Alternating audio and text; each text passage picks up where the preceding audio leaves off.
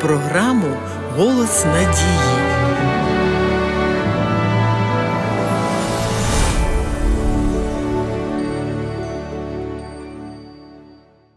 Псалом 138 проголошує: Прославляю тебе, Боже, тому що я дивно утворений, дивні діла твої, і душа моя вельми відає про це.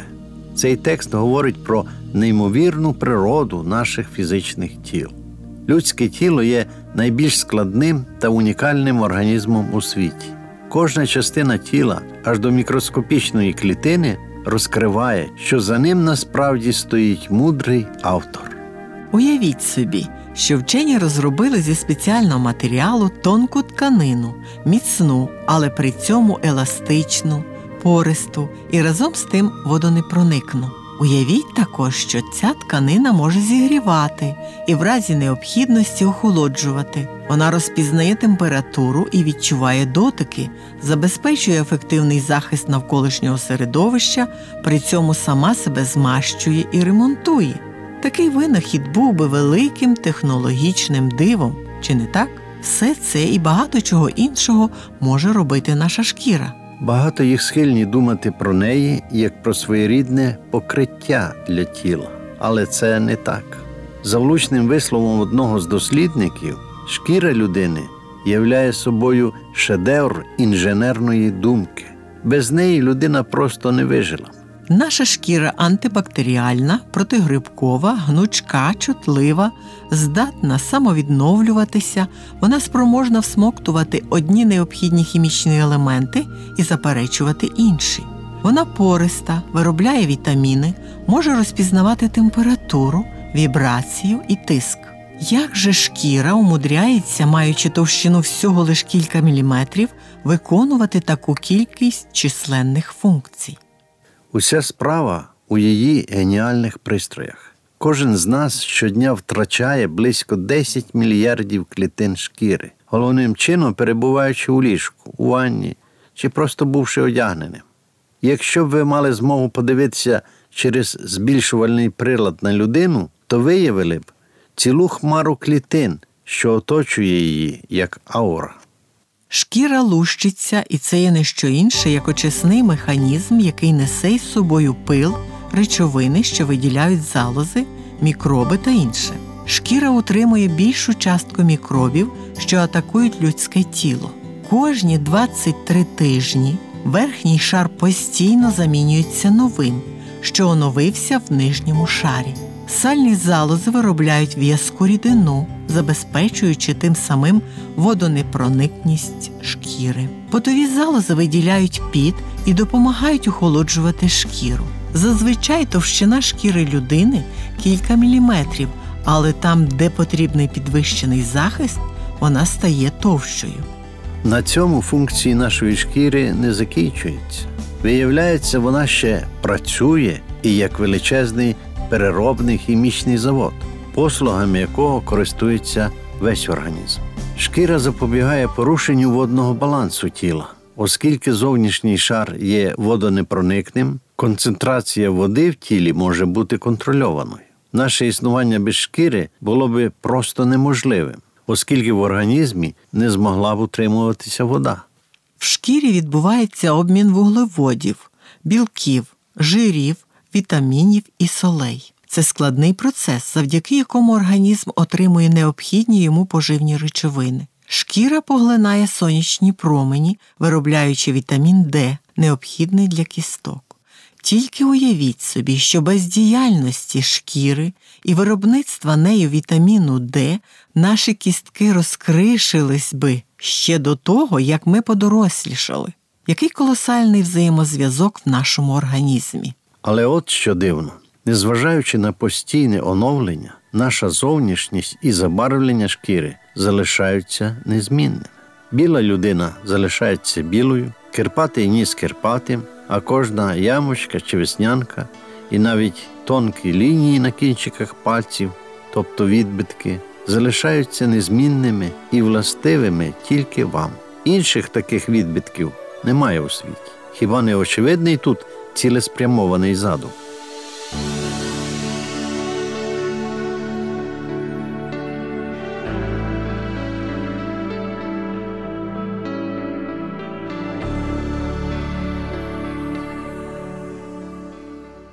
Наша шкіра може стиснутися, якщо чоловік схуд, і розтягнутися, якщо поправився. Вона може розтягуватися і стягуватися при русі кінцівок сотні разів на день протягом усього життя.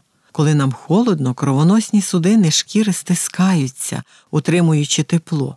Ефект гусячої шкіри зменшує втрату тепла через підняття волосків на шкірі, створюючи в ямках більш тепле повітря. Тремтіння збільшує виробництво теплоти, ніби включаються мільярди крихітних теплових лампочок. Клітини шкіри знають, як і коли стиснути місцеві судини після поранення для зменшення кровотечі.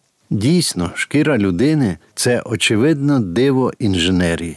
Люди з усіма їх знаннями і технологіями, накопиченими століттями, не можуть створити подібну систему. Структура шкіри відрізняється складним і добре збалансованим дизайном. Оскільки будь-який дизайн вимагає свого творця, то хто ж є автором нашої шкіри? Надзвичайна складність людської шкіри свідчить про те, що розум її творця набагато перевищує людський. Мої думки не ваші думки, ні ваші шляхи, шляхи мої, говорить Господь. Але як небо вище землі, так шляхи мої вище шляхів ваших, і думки мої вище думок ваших. Як же можна тоді вірити, що подібне диво сталося випадково, без живого Творця? Бог вклав у душу людини внутрішню релігійну потребу прагнути до свого Творця. Тіло людини надзвичайно складна система, але це лише оболонка людини, ніби його шкаралупа, або те, що є надводною видимою частиною айсберга. А вища цінність людини сягає дуже далеко в області її внутрішнього світу: совість, розум, мова, пам'ять, воля, уява, емоції усе це підносить людину до високорозвиненого інтелекту. Як особистість, людина стоїть незмірно вище інших земних створінь. Проникаючи в свій власний моральний світ до глибини совісті, до розрізнення добра і зла, людина починає розуміти, що бездушна природа неспроможна була наділити його тим, чим вона сама не володіє, а саме розумом, совістю і моральним законом. Тому людина приходить до думки про існування моральної верховної істоти, перед якою люди цілковито відповідальні, і таким чином людина дізнається, що Бог є джерелом добра, любові, справедливості, що він моральний законодавець і суддя. Шановні слухачі, якщо у вас виникають питання з приводу цієї чи іншої теми, ви завжди можете зателефонувати на гарячу безкоштовну лінію з будь-якого мобільного оператора за номером 0800 30 20 20.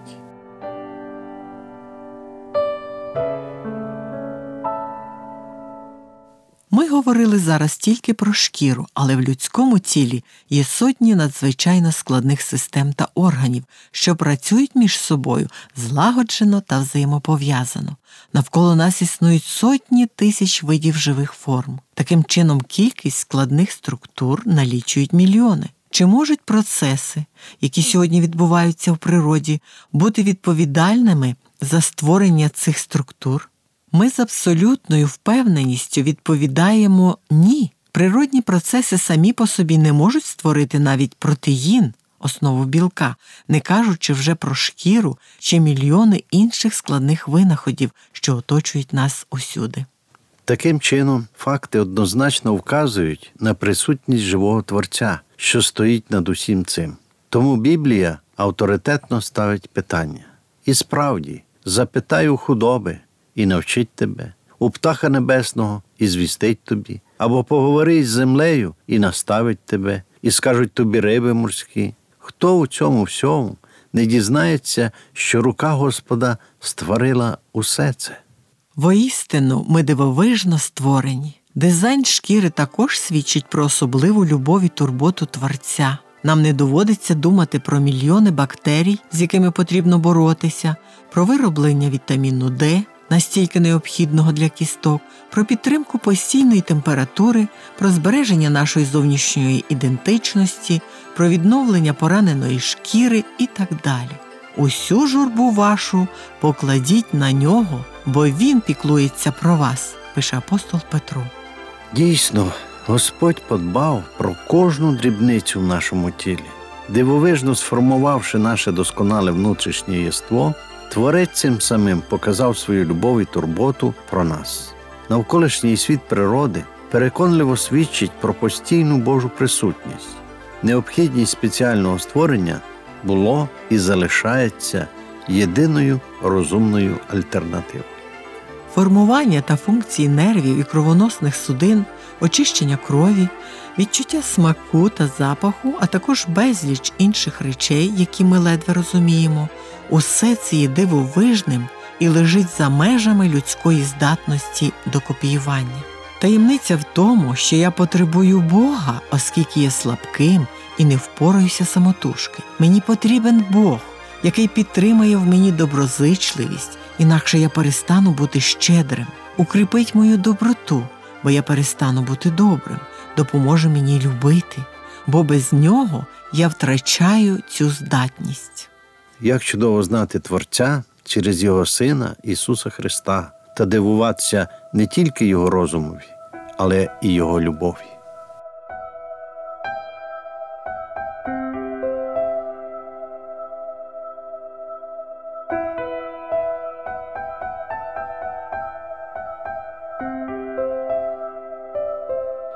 З тобою поруч зникають печалі, мій розум наповниш святими думками. У по небу я зорі минаю далеко за